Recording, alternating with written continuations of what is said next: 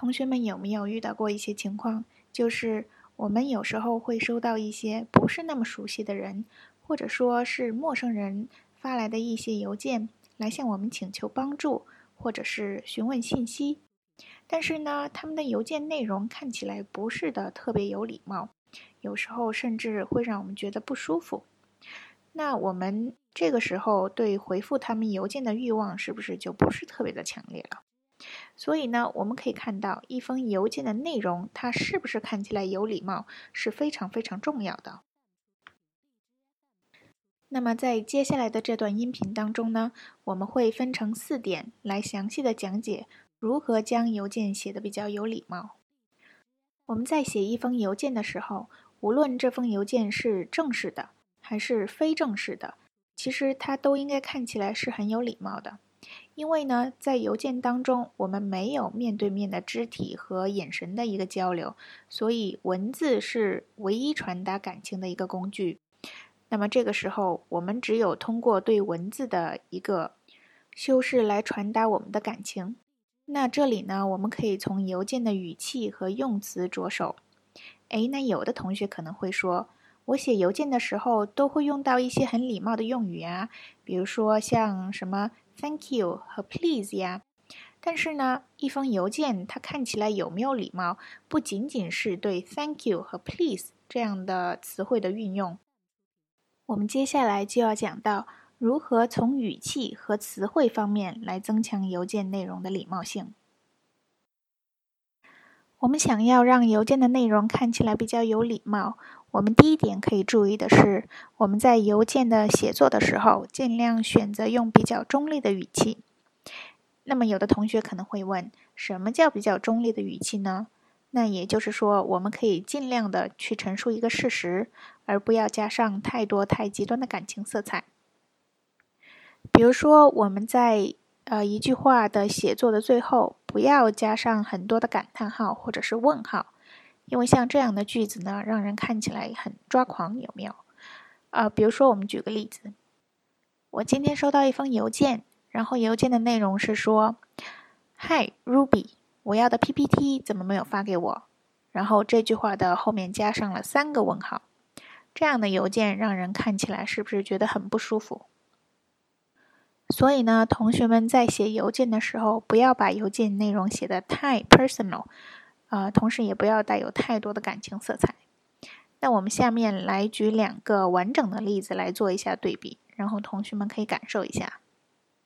第一封邮件呢，是一个公司的经理发给他同事的一封邮件，然后邮件的内容是这样的：Dear all, we're holding our annual meeting next week. Clients from ABC Company will be visiting. Our board members are coming as well. Every one of you must show up, so don't dress like you are going to the beach. And uh, leave your shorts and flip flops at home. Thanks, Paul Manager. 这封邮件的大概意思是说，呃，我们下周会召开年会，然后 ABC 公司的客户呢，到时候会来， 我们公司的董事会成员呢也会参会，你们每个人都必须出席，所以你们不要穿的像你们要去沙滩一样。把你们的短裤和沙滩鞋都放在家里。那我们再来看一下，如果同样的一件事情，我们用比较礼貌的语气来说的话，会是一个怎样的情景？Dear colleagues, we will be hosting our first annual meeting next Monday afternoon, January 20th, 2016 at 2 p.m. Clients from ABC Company and our board members will present at this meeting. Your presence would be very much appreciated. Dress code is business casual. Khakis are welcome for men. If you have any questions, feel free to contact me. Best regards, Paul Frank, General Manager, Innovative Company. 那么这封邮件的大概意思是说， 亲爱的同事们，我们将在下周一下午两点，也就是二零一六年的一月二十号的时候呢，举行我们公司的第一次年会。到时候呢，A、B、C 公司的客户和我们董事会成员都会出席。那你的出席对我们来说至关重要。着装的要求是商务休闲，男士呢可以穿卡其裤。如果你有什么问题，可以随时联系我。我们现在来对比一下这两个例子。第一个例子里面呢，写邮件的人用了大量的感叹号，这让人看起来不是很舒服。其实呢，这不是一件很着急或者是很严重，或者是需要那么来强调的一件事情。所以呢，叹号在这里出现不是很必要的。并且第一个例子里面还出现了呃出现了一些很强硬的语气词，比如说这句话里面，Every one of you must show up 里面的 must，这让人看起来是一种命令。那如果我们可以改成虚拟语气的 would，就可能会好很多。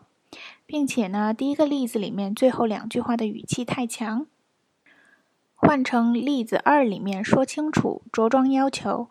也就是 dress code 是什么就行了。那么大家就知道，如果 dress code 是 business casual 啊，商务休闲的话，那自然就会知道啊，短裤和沙滩鞋就不能穿了。